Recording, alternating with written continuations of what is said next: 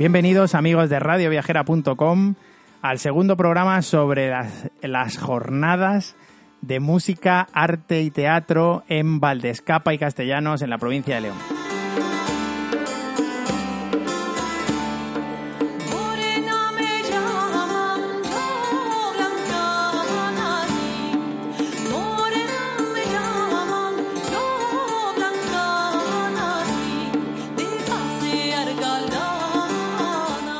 Estas jornadas medievales que se van a desarrollar entre el 8 y el 11 de agosto y que contarán con la participación de un, maestro de la música como es Emilio Villalba, que nos ayudará a comprender los instrumentos musicales de la época medieval y que sin duda hará las delicias de todo el que os acerquéis por allí.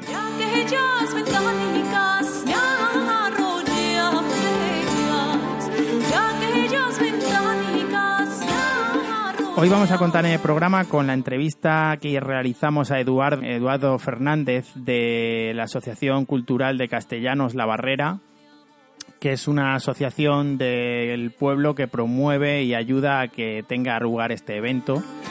Y al mismo tiempo tendremos la colaboración de Paloma Lucas del blog unblogdepalo.com, que nos va a hacer una composición de lugar sobre las iglesias en las que va a sonar esa música medieval, sobre la iglesia de Castellanos y la iglesia de Valdescapa y su entorno o su contexto histórico muy relacionado, como nos va a contar ella, con el Camino de Santiago y con todas las influencias mmm, francesas, sobre todo, y, e italianas del Camino de Santiago.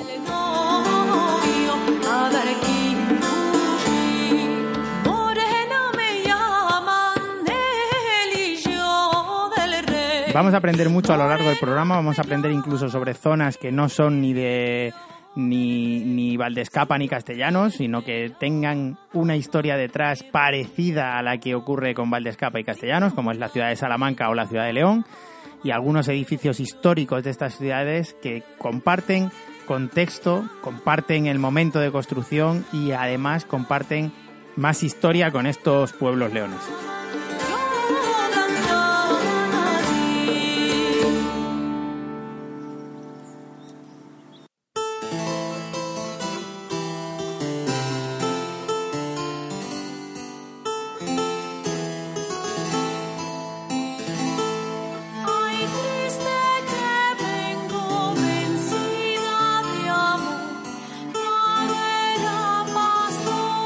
Estamos ahora con Eduardo Fernández, miembro de la Asociación Cultural La Barrera de Castellanos. Buenas tardes, Eduardo, ¿qué tal?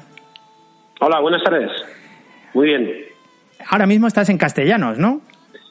Ah, hoy estoy en Castellanos, sí. Yo vengo habitualmente uh -huh. eh, porque viven, viven aquí mis padres y bueno, pues eh, yo tengo siete hermanos y nos relacionamos, o sea, el, el nexo de unión entre nosotros, aunque cada uno estamos en una parte de, del territorio español, el nexo de unión son mis padres, sí, es son, están en castellanos y venimos aquí habitualmente. Uh -huh.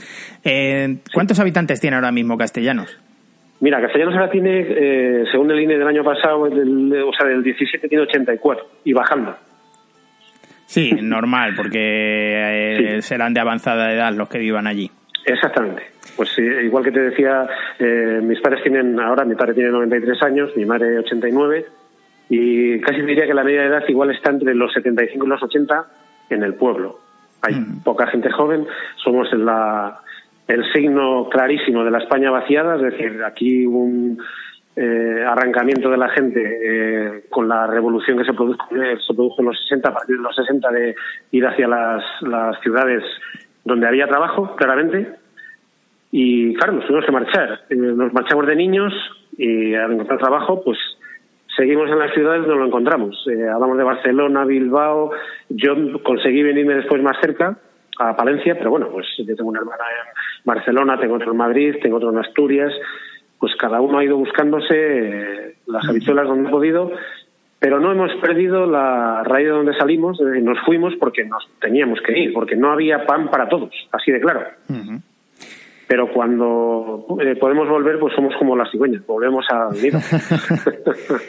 Y, ese amor por el pueblo y ese nexo que, dices que es el pueblo para vosotros es lo que te lleva a promover un evento como el de las jornadas de música, teatro, arte y eh, que, hacéis en la asociación. Cuéntanos, detállanos un poco qué, qué es, cuál es el programa en castellanos para el fin de semana de agosto.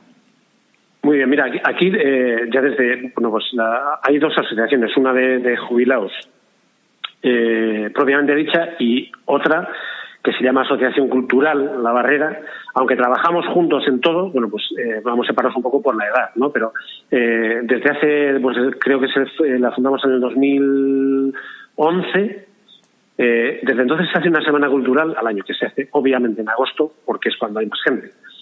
Eh, a través de esa semana cultural lo que se intenta dinamizar el pueblo, eh, teniendo en cuenta como tres factores, ¿no? Es decir, nosotros hace tiempo de aquí que perdimos la escuela por razones obvias, porque no había niños, eh, luego se perdió el, bar porque había menos gente y, ahora prácticamente nos queda la iglesia porque no se ha caído. Pero bueno, si se hubiera caído, no sabemos si podríamos levantarla. Por eso lo que intenta la, la Asociación Cultural es decir, traer cultura, dinamizar el pueblo para que lo que hay se mantenga y poder atraer a la gente que esté dinámica y que la gente venga y diga, oye, yo paso 15 días o 20 o dos meses o un mes, lo que pueda, pero hay cosas.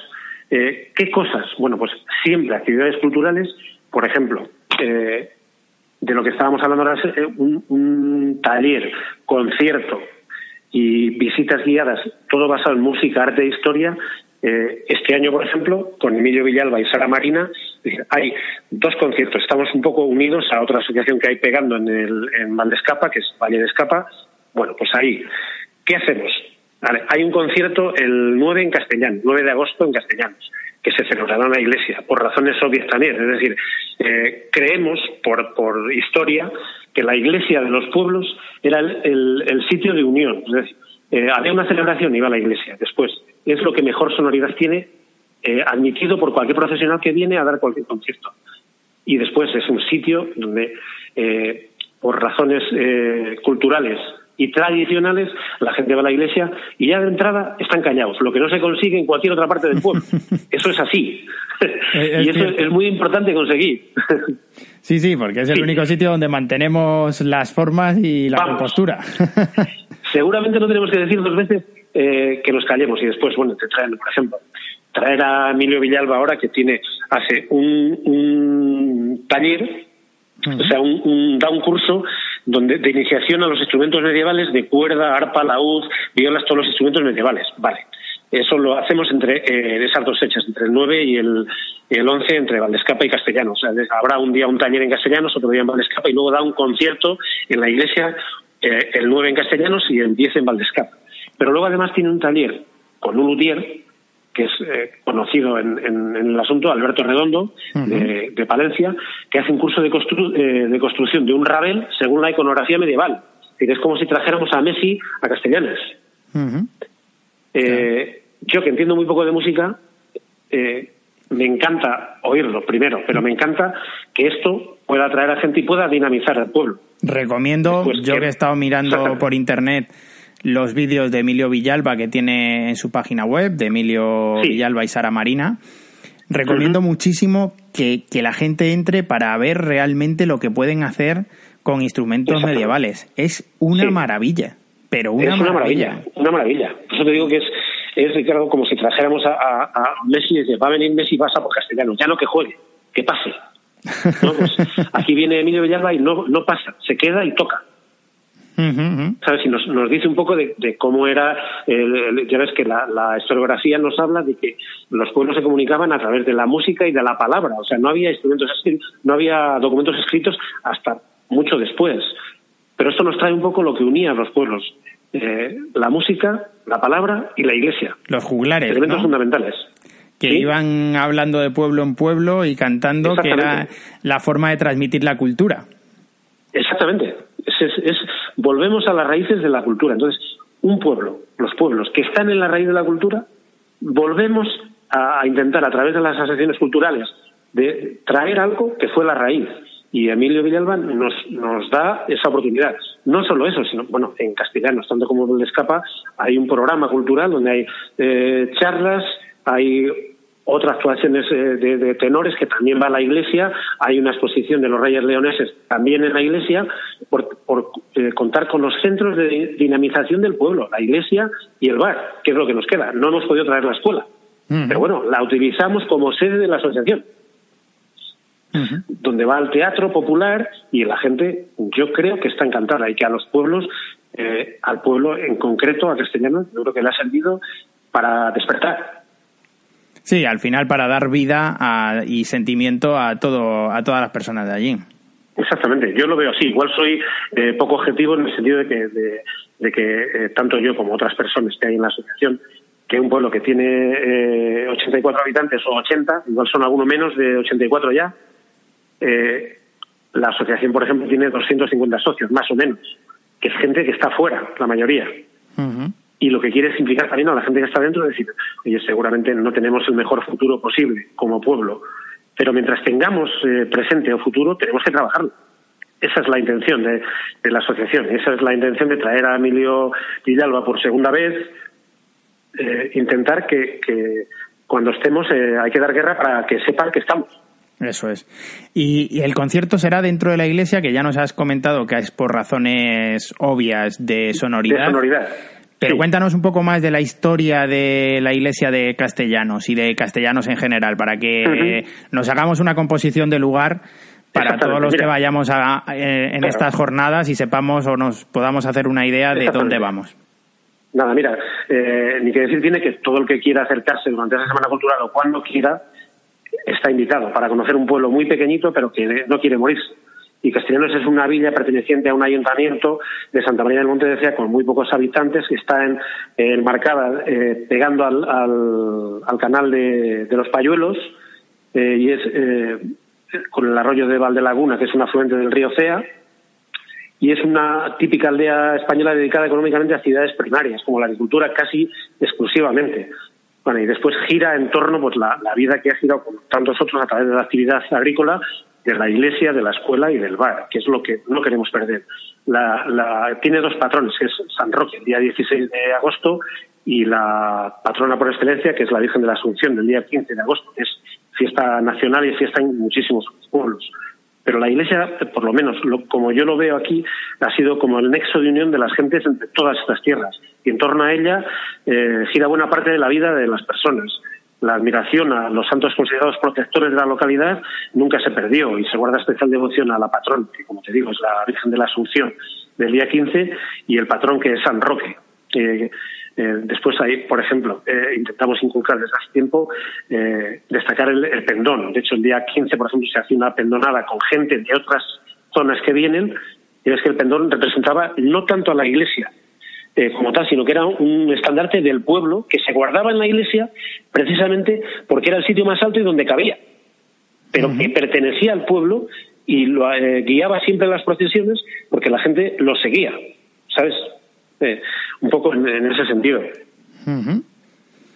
Pues la verdad es que lo de las iglesias como recurso turístico, que ya nos ha comentado un poco Jesús Revilla en la anterior entrevista, a mí siempre me ha parecido una gran idea, porque eh, hay localidades de un tamaño pequeño, como por ejemplo Castellanos o Valdescapa, que teniendo unas iglesias con un patrimonio suficientemente atractivo como para atraer turistas, por sí solas a lo mejor no, pero haciendo una ruta que pueda unir varios de esos pueblos bien dinamizados y, y bien explicados en el momento determinado de que se haga la visita, yo creo que puede ser muy atractiva para, para generar Exactamente, se trata de eso, sí. movimiento en el pueblo, incluso negocios que puedan surgir a, a, partir de ahí.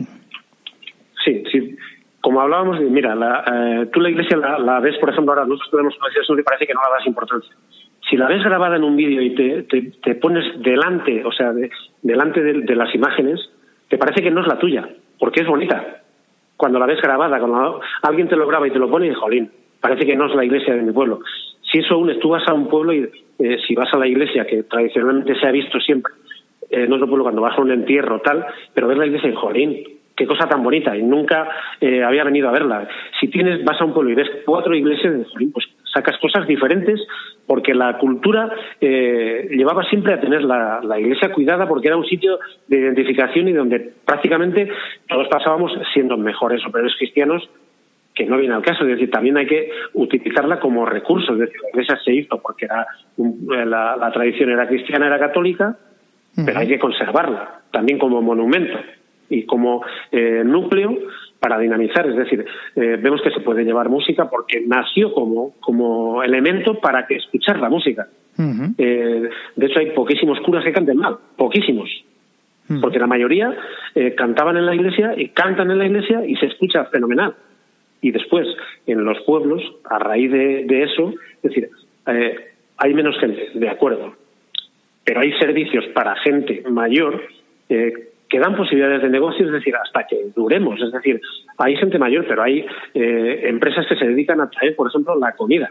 Por un precio razonable. Me lo has comentado antes fuera de antena y me gustaría que nos lo dijeras porque me parece un servicio que, puede ser um, utilizado como bueno pues como una empresa de como recurso para que la gente se mantenga en el pueblo. Es decir, Eso es. la gente se mantiene en los pueblos siempre que pueda ser autónoma. Qué pasa que cuando eh, yo tengo 60 años vale puedo utilizar mi coche y tal pero también tendré 80 y seguramente no conviene ni a mí ni a los demás que yo siga utilizando mi coche pero si tengo un servicio que me acerca al centro de salud adaptado a las necesidades de tener 80 o 85 años, yo seguiré viviendo en el pueblo porque tengo autonomía. Igual cuando tenga 85 años lo que me cuesta es pensar que puedo comer mañana. Pero si tengo la posibilidad de que una empresa eh, me traiga la comida a un precio razonable, se supone que hemos ahorrado, hemos trabajado para tener un dinero disponible para cuando no somos autónomos, es decir, para poder pagar un vehículo que me lleve, en función de los ingresos que tenga, eso estamos de acuerdo, pero también para que me traiga la comida, porque igual lo que más me cuesta es pensar qué puedo comer mañana. Y si me dice, mira, puedes elegir entre esto y esto a un precio razonable. Cuéntanos precisamente esto, mm, concretamente, el servicio que le prestan a tu familia en, en este pueblo de Castellanos. Sí, pues mira, mis padres, por ejemplo, están en la comida de casa a 6 euros. ¿Sabes? Una comida que viene en, eh, tal y como se sirve eh, en, los hospitales, por ejemplo, eh, que una bandeja térmica donde viene la comida caliente. Y ellos pueden elegir el día antes lo que van a comer al día siguiente. El día antes eligen los platos del día siguiente. Y dice, bueno, pues yo mañana de primero quiero garbanzos y de segundo quiero eh, eh, pollo. O quiero ensalada de primero y lasaña de segundo, por ejemplo. Y en muchos casos, además, hasta les sobrará para la cena. Ya te digo, porque la gente a medida que somos mayores también comes menos. Claro. Entonces, eh, eh, yo veo a mis padres, por ejemplo, pero veo más gente del pueblo y están encantados. Hombre. Encantados. A las dos tienen su comida en la puerta. Y al día siguiente les recogen la bandeja que les han dejado ayer y les traen la de hoy. Bueno, así sucesivamente. Y después hay eh, la posibilidad de tienen ayuda a domicilio en función de cada uno los los ingresos que tiene, pero que les ayudan, por ejemplo, pues para que tienen más dificultad, bueno, pues tú pides ayuda para que te ayuden a través de las, de las trabajadoras sociales. Eh, oye, yo me cuesta mucho limpiar los baños o hacer las camas si tengo 90 años, ¿vale? Pues te conceden una ayuda en función de los ingresos. Es decir, si tienes más ingresos pagarás más por hora que si tienes menos. Pero bueno, eso es lo bueno. Es decir, poder pagar para que a la gente que no tiene la posibilidad de ser autónomo la ayudemos. Esa pues es la clave. Me parece muy interesante porque se abren oportunidades de negocios en entornos rurales donde la gente muchas veces nos quejamos de, pues, ¿quién va a ir a un pueblo? ¿En qué voy a trabajar en un pueblo? Bueno, pues hay pueblos que, que demandan unos servicios, como en este caso es el pueblo de, la zona de Castellanos, de Valdescapa, que dice, bueno, pues ahí tengo una posibilidad de negocio con, y alguien lo ha visto ya, con mm, llevar la comida a estas personas que ya tienen una avanzada edad y que a lo mejor pues les apetece que le traigan la comida a casa y no hacérsela a ellos. claramente. Y es la forma de que, de que eh, mira, yo, yo lo veo en, carne propia. Es decir, todos mis padres, si les digo yo ahora que salgan conmigo a Palencia, donde yo vivo, eh, al segundo día se quieren venir. ¿Por qué? Porque no se sienten autónomos en su casa, en su pueblo. Porque dominan todas las situaciones. En Palencia no lo dominan, porque tienen que ir a un piso.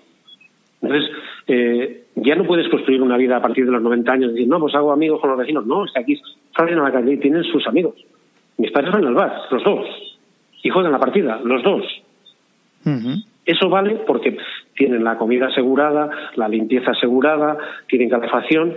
Es decir, eh, hay alguien que les trae la comida, hay alguien que puede ayudarles y ellos se sienten autónomos. Si no, se tienen que ir a la ciudad, a una residencia, que bien, si, si la residencia, cuando no tienes otra opción, perfecto, pero si hay otras opciones, hay que explotarlas. Y, los pueblos las tienen. Y que cada uno sea libre luego para elegir lo que quiera. Si quiere vivir en el pueblo, pues quiere vivir en el pueblo. Y, Exactamente. Y además que yo entiendo esa, ese sentimiento de querer vivir en el pueblo. Es una vida mucho más tranquila y, y además que es la vida que has conocido siempre y que en la que te sientes a gusto. Con lo cual, eso es lo bueno. no tienes por qué cambiar ese, ese mm, modo de vida. Ese modo de vida, que, ¿no? Que lo lógico es que tengas dinero para poder pagar la vida que has elegido. Eso es, eso es. Por eso has trabajado durante tantos años. Bueno, pues mm, de verdad que me ha gustado hablar contigo por, por Muy bien. abrir esa... Lo mismo te digo como receptor. Esa pequeña... Da gusto de que haya gente que, que vean la necesidad de que los pueblos, cuando tengan que morirse, que se mueran, pero mientras no se mueran, que sigan vivos. Efectivamente. Y además, abrir esta pequeña grieta a los que muchas veces se quejan de, no, es que no hay dónde trabajar en un pueblo. Pues sí que hay. Sí que hay, es decir, eh, lo que se trata es de, de abrir nuestra mente y llegar a captar las necesidades de los demás. Y donde puede haber una necesidad, hay un modelo de negocio que puedes mm, implementar.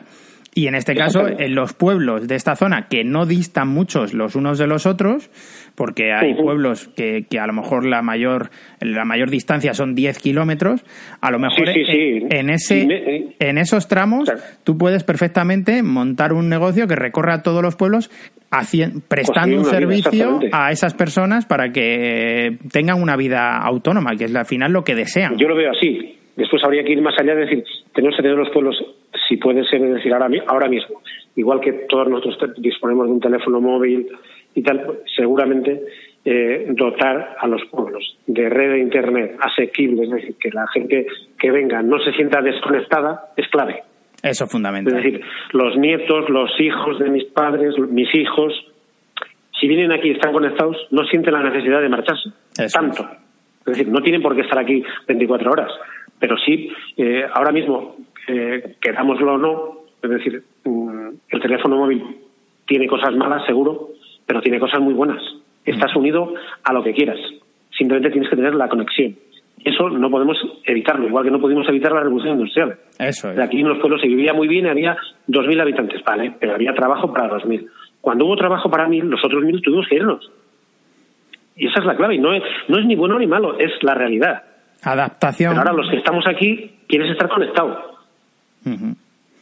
Sí, sí, hacemos un llamamiento, además, que, lo hemos hablado antes fuera de, micrófonos y estoy, estábamos totalmente de acuerdo. Hacemos un llamamiento a las instituciones para que presionen a las compañías telefónicas con el fin de que estos pueblos puedan tener ese servicio. El servicio de comida, el servicio de limpieza que hablábamos, el servicio de, de, desplazamientos a un centro sanitario, eso ya lo tienen, porque hay unas empresas privadas que se lo están dando. Pero hay ciertos servicios, como es el caso de Internet, que las grandes compañías no les sale rentable, digámoslo así, poner un tejido que lleve Internet a un pueblo de 80 habitantes. Pero al final. Pero, igual que no sale rentable poner una línea de Renfe y la tenemos que tener, yo creo que sería eh, rentable socialmente. Eso es. Tener eh, conectada a la gente. Es decir, si alguien viene aquí y, hace la comida a tus padres, a, mis padres o a quien sea, si él tiene la posibilidad de estar conectado con su teléfono, va a venir tranquilo. Si no, no. Dice, yo hago lo que debe y me voy porque estoy descolgado. Es una necesidad eh, que hace 20 años nadie sabía que iba a ser tan básica como es a día de hoy. Exactamente. a día de hoy es una necesidad mm, clave para cualquier cosa, para cualquier cosa, para y además cada vez más.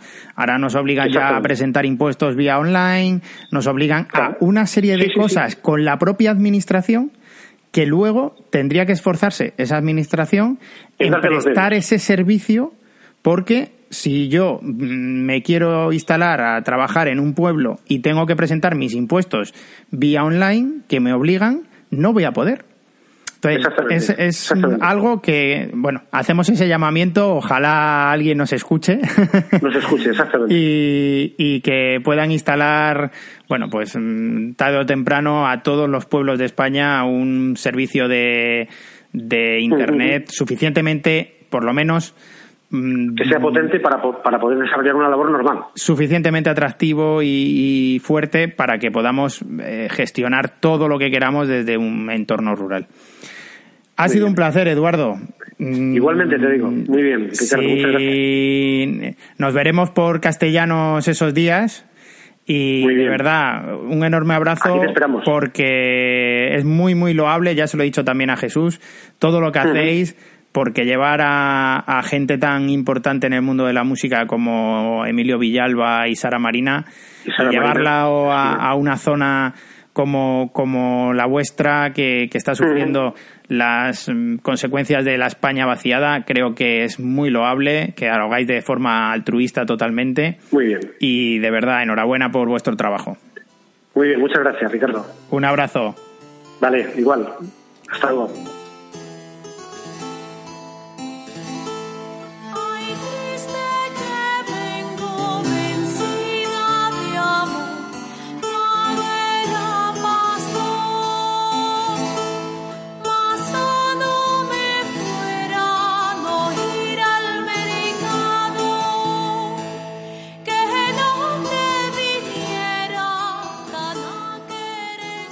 Ahora vamos a estar con nuestra experta en arte de Radio Viajera, con Paloma Lucas de unblogdepalo.com. Hola Paloma, ¿qué tal?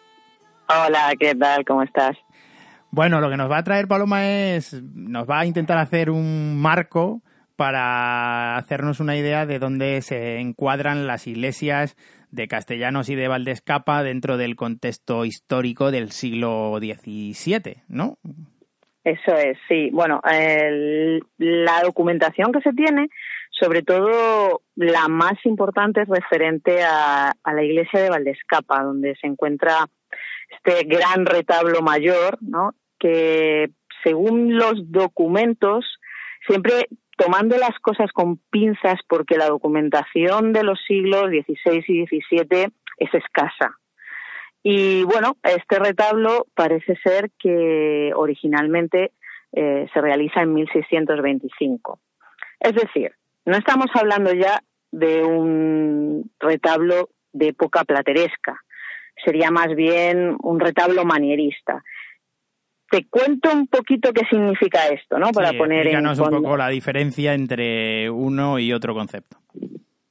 Eso es. Bueno, eh, el Renacimiento, digamos que se inicia en Castilla y León eh, durante el final del reinado de los reyes católicos, ¿no?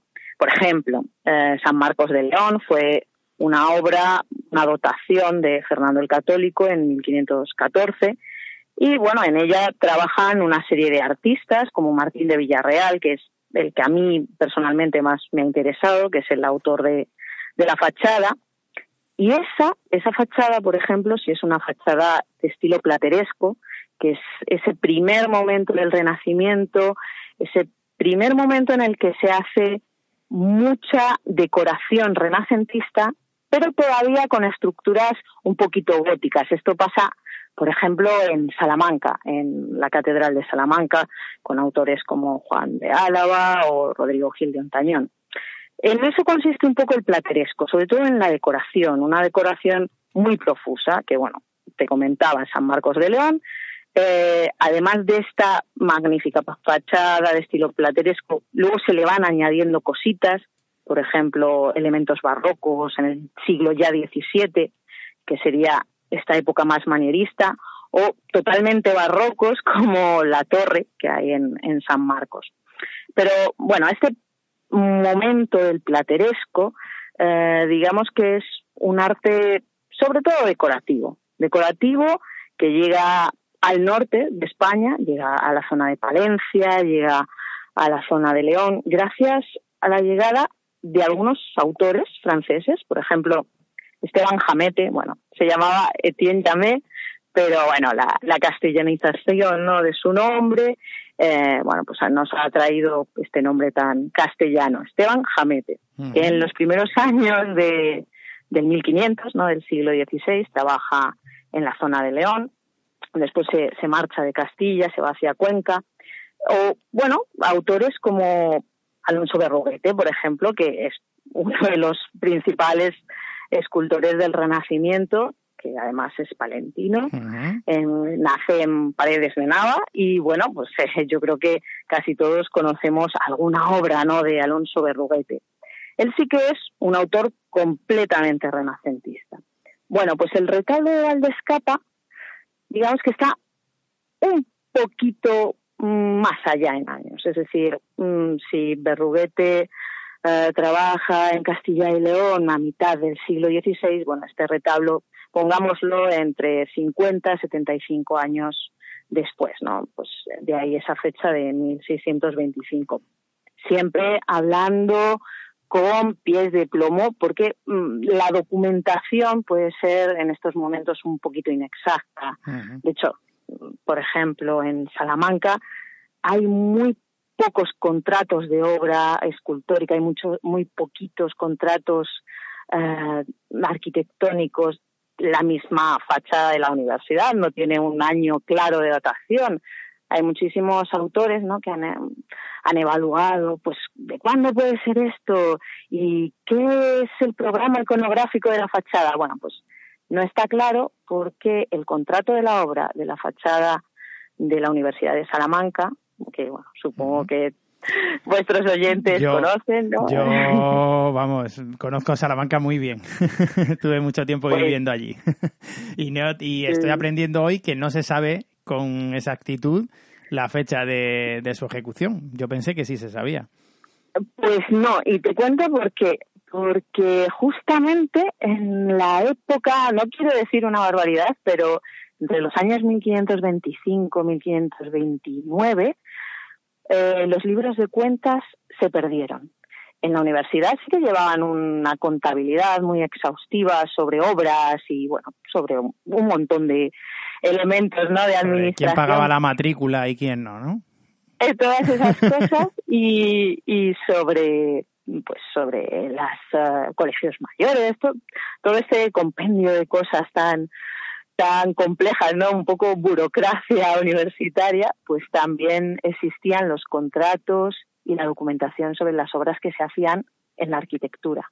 Y bueno, pues estos años los libros de cuentas desaparecen y no, no se tiene constancia exacta del momento exacto en el que se realiza la fachada de las escuelas mayores. Entonces, por eso digo que, bueno, aunque la documentación, lo que yo he leído sobre el retablo de Valdescapa, habla de 1625, de los primeros años del siglo XVII, pues siempre lo tomamos, bueno, como, como una referencia. Puede ser que hubiera un retablo original, puede ser que incluso se hicieran algunos añadidos, pero bueno, eh, a nosotros lo que nos ocupa es conocer que no es un retablo plateresco, no es un retablo totalmente plateresco, que serían unos 75, incluso casi 100 años antes de lo que hablamos.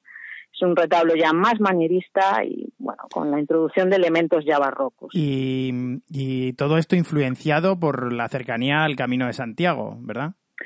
Eso es, eso es. en el inicio del siglo XVI, bueno, pues eh, hay una apertura gracias al Camino de Santiago que además de traer peregrinos, trae también libros, e por ejemplo, y, y muchos programas iconográficos, muchas ideas para la escultura, ideas para la decoración. Por ejemplo, uh, libros de medallas. No sé si conocéis el concepto de libro de medalla.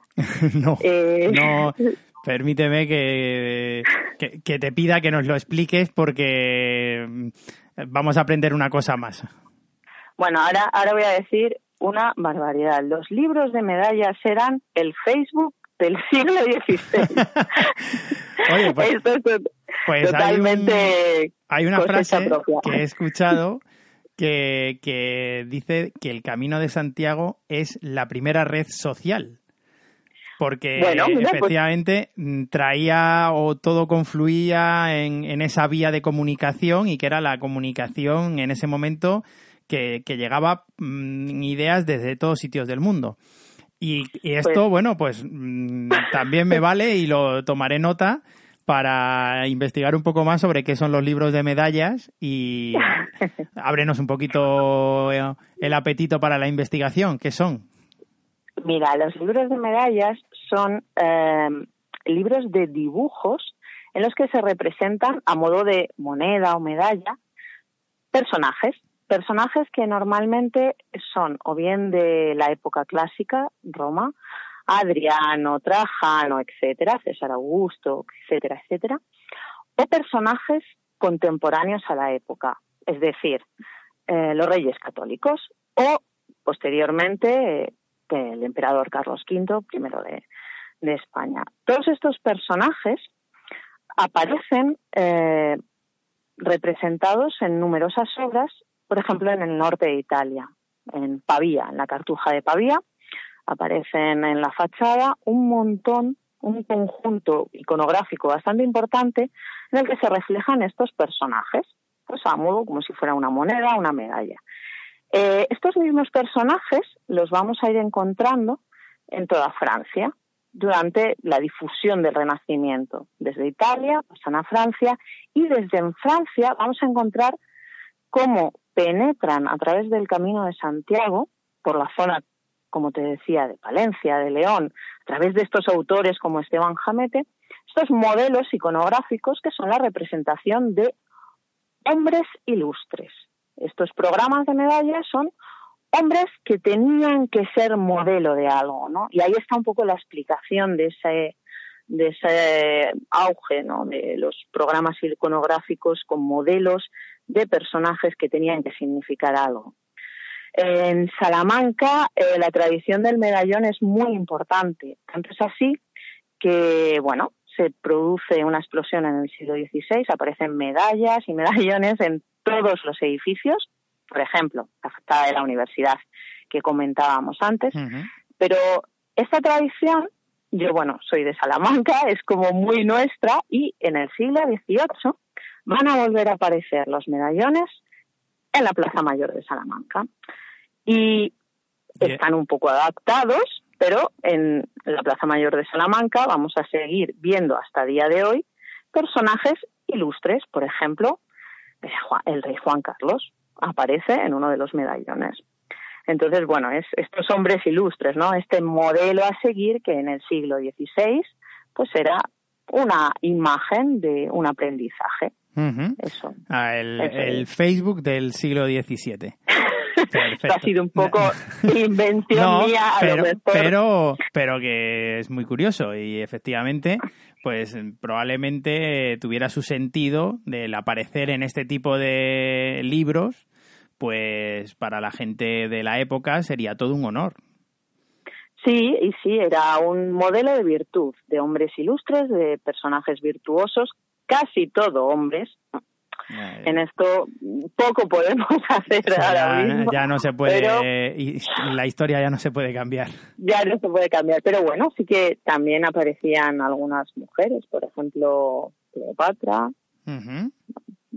Hay, hay, bueno, mujeres también representadas, bueno, la reina, eh, la esposa de Carlos I, Isabel de Portugal, bueno, diferentes, diferentes personajes femeninos que, bueno, también se cuelan ahí entre las medallas y los libros. Para el futuro lo cambiaremos, estoy convencido. Ya, ya estamos dando pasos para ello.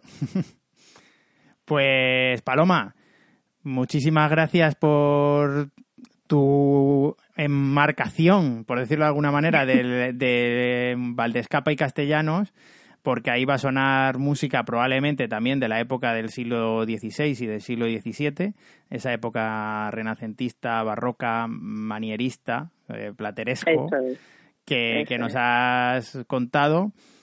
Y, nada, espero que esa parte de que el retablo no es del todo plateresco y que es más manierista no sea como la película del inglés que subió una colina y bajó una montaña.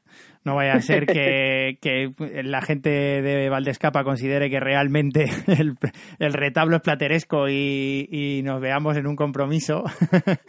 Pero bueno, que muchísimas gracias, como siempre, por estar explicándonos esto en Radio Viajera y a ver cuándo podemos hablar más tranquilamente sobre viajes y arte en general.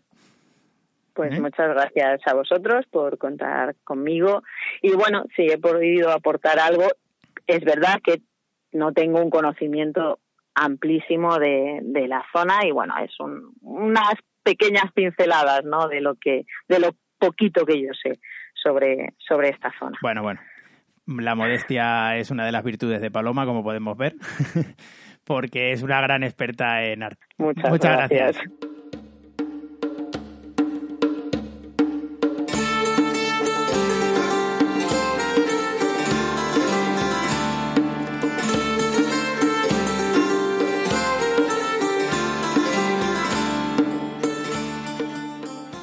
Bueno amigos, pues esto ha sido todo en nuestro especial Valdescapa Castellanos, jornadas de arte, música e historia, con teatro, con magia. Os hemos traído lo mejor de estos dos pueblos leoneses, esperamos que os haya gustado, que os acerquéis a verlos, porque realmente merece la pena. No solamente merece la pena por su patrimonio histórico en esas iglesias que nos ha enmarcado Paloma Lucas del blog de palo.com, sino que además merece la pena por dar visibilidad a ese problema que tiene España, que es la despoblación en estas zonas de, Castilla y León, de Castilla-La Mancha, donde prácticamente no quedan habitantes y sí que nos queda un patrimonio histórico y cultural que deberíamos mantener.